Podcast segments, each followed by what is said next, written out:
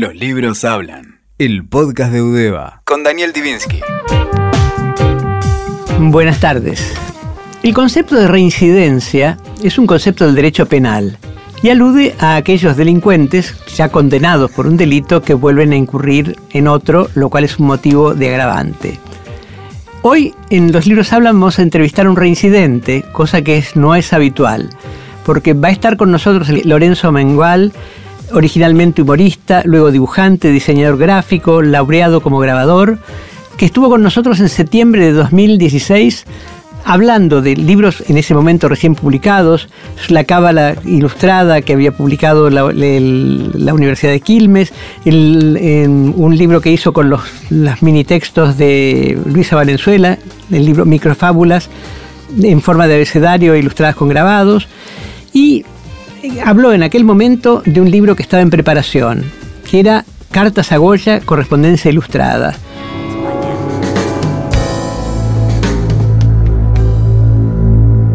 Del corregimiento de la ciudad de Burdeos. Fallecimientos. El día 16 de abril de 1828 fue depositado en la oficina del Estado Civil un proceso verbal, hecho por el comisario de fallecimientos del cual resulta que el señor Francisco de Goya y Lucientes, de edad de 85 años, natural de Fuente Todos, España, viudo de la señora Josefa Valleu, ha fallecido en el día de hoy a las 2 de la mañana en la calle del Duque de Hija, sumiller de Corps.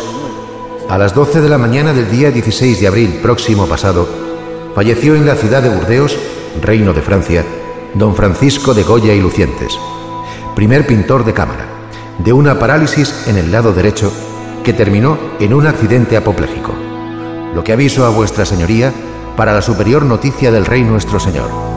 Con estas escuetas líneas se comunicaba oficialmente el fallecimiento en Burdeos de Francisco de Goya, una de las más singulares figuras del arte universal. El texto que escuchamos, una emisión de Radio Nacional de España, es buena introducción para esta conversación que tendremos con Lorenzo Mengual. La contratapa de Cartas a Goya, Correspondencia Ilustrada, el libro sobre el que hablaremos hoy, y que cuando lo entrevistamos hace tres años era una sombra de deseo en sus ojos, algo más porque ya era una maqueta bastante avanzada, tiene eh, comienza con un texto que me permito leer. Sospeché que Goya estaba vivo cuando toqué uno de sus grabados y advertí que la tinta estaba fresca. Entonces salí a buscarlo. Me costó, pero lo encontré. Comencé a escribirle y a mandarle dibujos y logré establecer con él un diálogo cómplice de contraste e indignación. Investigué su vida, su obra y su época. Fue un interlocutor atento. Sumé a esta información la intriga y la emoción que me produjo enfrentarme con las imágenes que el artista aragonés grabó y llamó caprichos. En ellos me apoyé para descubrir actitudes y prácticas de vieja data que todavía nos aprietan y lastiman. De este intercambio nació este libro, Un guisado mestizo, una ficción con mucho de ensayo biográfico, forma epistolar e intención cercana a la novela gráfica. ¿Seguís pensando que esta es una buena definición de tus cartas a Goya, Lorenzo? Eh, creo, creo que es una definición absolutamente correcta, pero además te quiero agradecer la idea de la reincidencia, porque los otros fueron crímenes menores al lado de, del que cometí con Don Goya, este, y, y el resultado de destripar semejante hombre, tiempo, eh, forma de mirar el mundo, este, lo justifica. Este, sí, eh, yo me encontré, eh, bueno, yo he vivido mucho tiempo en Madrid este, y me estoy, estuve familiarizado desde chico con la obra de Goya y empecé a darme cuenta de que todo lo que él plantea fundamentalmente en su obra de grabado, en su obra gráfica, son eh, situaciones que sin límite de continuidad siguen sucediendo en este momento. De donde este, surge que, que Goya no es un pintor del siglo XVIII y del XIX, es un pintor universal, un grabador universal, porque la pintura sí es del XVIII y del XIX en donde el grabado le sirve para reflexionar en su eh, y, expresar sus principios más eh, más eh, innegociables. A partir de eso entendí que yo podía tomarlo como interlocutor y hablar con él y decirle, mira Paco, amigo, tenemos casi la misma edad, este, a vos te pasó esto y fíjate vos, 200 años después a mí me pasa lo mismo. Los que te fumaron a vos, me fumaron a mí. O cuando el, el, tonto de, del, el deseado de, de Fernando VII vuelve al trono de España y pronuncia la frase la frase maravillosa, fuera de nosotros la funesta María, manía de pensar, me hace acordar a Macri. Este, entonces, eh, las situaciones son las mismas. Pasó el tiempo, cambiaron los, los, actores, pero la obra que se sigue representando es más o menos la misma. También la muerte de las ideas del franquismo, pues se le plantearon a Unamuno cuando estaba dictando su eh, clase. Exactamente. Además, este, el, eh, los fundamentalmente los caprichos en estas 80 imágenes extraordinarias, extraordinarias porque, porque eh, encierran eh, o, apuntan o muestran cuestiones esenciales y además las muestran con, con ciertas veladuras que las hacen universales. Este, en los caprichos está todo, está la maleducación, está la prostitución, están las brujas que no son las brujas, sino son la superstición, está la ignorancia como madre de, de, de la mayoría de los sucesos oscuros, está el poder, está la, la persecución a las mujeres, está los desesperados que no tienen que comer. Este, y eso está en los grabados, no está en la pintura. También está en la pintura, pero está en la pintura negra, pero eh, eh, eso está en los grabados.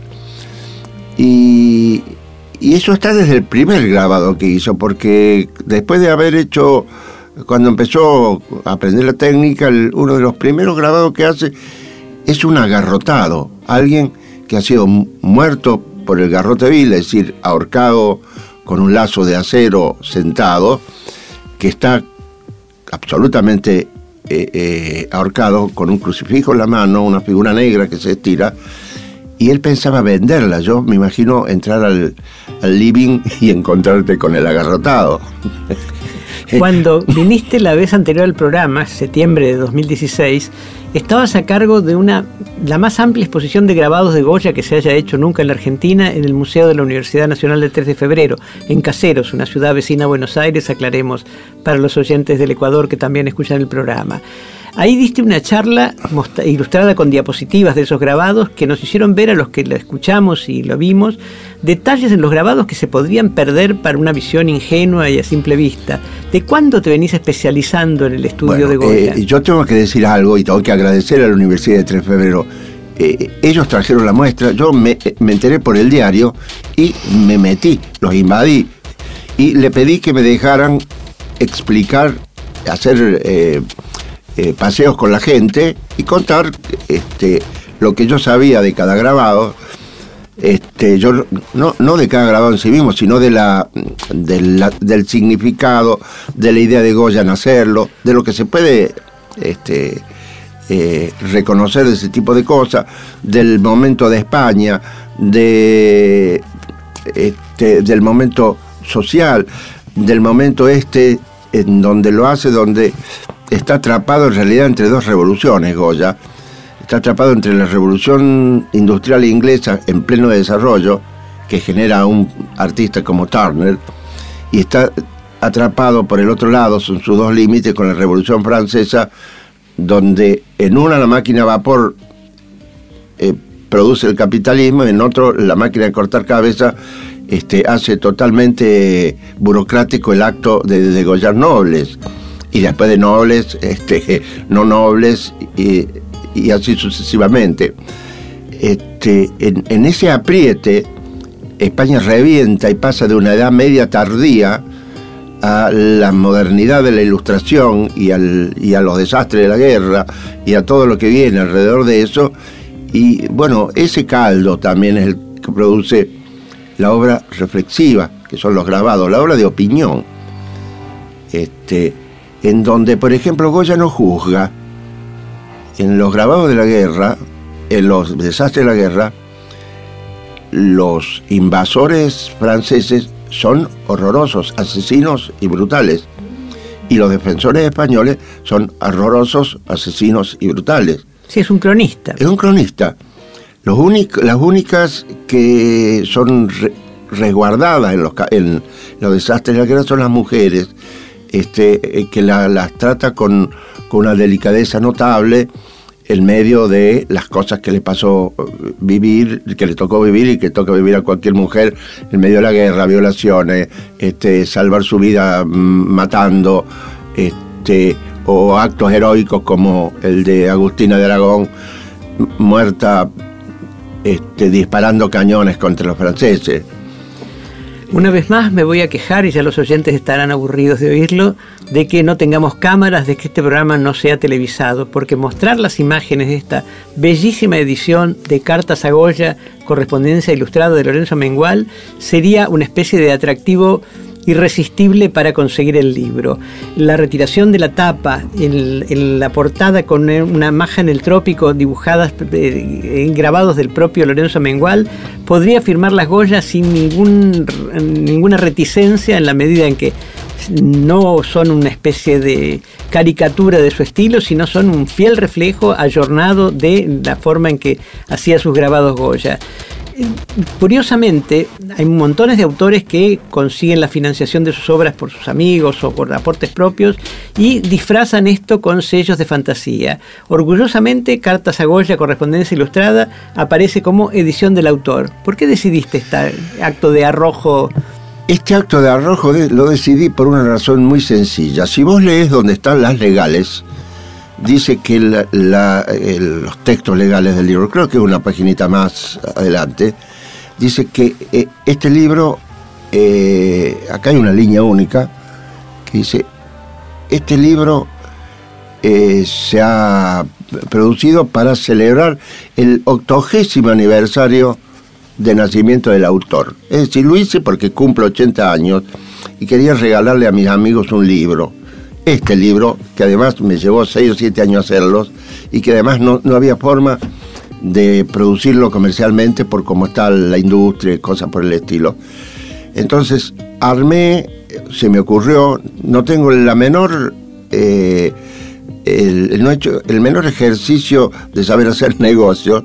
Bueno, inventé un, un bono que se llamaba Bogoli 19, Bono Goya Libros a Futuro, dije que el FMI me lo había este, eh, me lo había aprobado. Dije que con la aprobación la señora Lagar, me había dado un beso en cada mejilla y que donde me besó no me crece más la barba. una especie de atila femenina. Una especie de atila. Y pude este, hacer que mis, eh, eh, pude distribuir el costo exclusivamente, el costo de la impresión, papel e impresión, entre 60 o 70 amigos este, eh, con lo cual, este libro se convirtió en lo que necesita un libro, ser transformado por la imprenta en, papel impreso. Estos amigos, por lo que aportaron, se llevaron ejemplares, este, eh, con lo cual también produje una, una distribución, porque este, este, un libro no está hecho para la biblioteca, está hecho para ser visto y leído. Lorenzo Lolo Mengual, estamos desatando una apetencia incontrolable en los oyentes por tener las cartas a Goya. Antes de que vengan a golpear las puertas de la radio, donde no estaremos cuando este programa se escuche, ¿cómo se puede conseguir? ¿Hay un correo electrónico donde se pueda pedir o hay, hay, hay, hay, hay, dos, hay dos situaciones que van a ser posibles. Eh, una situación es por, internet, hay un sitio web que los vende, un sitio que los vende y los vende por Mercado Libre. Si ustedes ponen Cartago, Yamengol, aparece el Mercado Libre se puede adquirir. Otro va a ser una librería que es la librería La Nube, que está en la calle Jorge Newbery. Jorge Newbery y, y Charrone. Una famosa librería de libros infantiles. Una librería de libros infantiles, eh, una librería Pablo Medina, de Pablo. Medina, una librería extraordinaria. Es Pablo Medina, el, este, que va a tener algunos ejemplares para que la gente le pueda ir a buscar. Y aviso que no van a ser muchos, porque fue una edición este, eh, para tiempos de crisis. El libro es tan bello que no tiene precio, pero ¿por cuánto dinero se consigue? Bueno, el- eh, eh, mis, mis amigos lo consiguieron por el costo. Este, yo creo que este, que este libro en, la, en las librerías va a estar alrededor de entre mil y mil doscientos pesos Más que razonable en, este, en estos, en estos tiempos. momentos. Este, Bueno, en, en la librería, porque no quiero, eh, no son las librerías, no está distribuido en librerías porque eh, van a salir a la venta 60 o 70 ejemplares, porque yo quiero conservar para mí eh, 200 ejemplares, porque tengo compromisos en España, en Alemania, en un montón de lugares. Flor de regalo de cumpleaños. Bueno, imaginamos la página web Lorenzo Mengual Cartas a Goya estallando el día que se escucha Sí. este programa porque el libro se lo merece. Eh, sí, una cosa más. Hay, hay un sitio web mío que es www.lorenzoamengual.com.ar en donde van a poder ver eh, viejos trabajos míos, van a, a poder leer algo sobre cartas de Goya y ahí también van a poder este, eh, preguntar eh, dónde se puede comprar y cosas por el estilo. Gracias Lorenzo Mengual por estar hoy en Los Libros Hablan y felicitaciones por este libro que es bellísimo en contenido y en forma porque es una edición realmente para conseguir y coleccionar. Muchas gracias, Daniel. Para mí ni sabes lo que significa hablar contigo de, de- de- de los años que nos conocemos y de lo que significaste y significás. Y, y además nunca pensé tener un, un, un regalo de cumpleaños tan extraordinario y además quiero avisar que nací el 30 de agosto del 1939, día donde comenzó la Segunda Guerra Mundial. Soy un muchacho hecho para la pugna. Santa Rosa y Goya te felicitan. Gracias. Muchas gracias. Escuchaste Los libros hablan. El podcast de Udeva. Con Daniel Divinsky. WeToker. Sumamos las partes.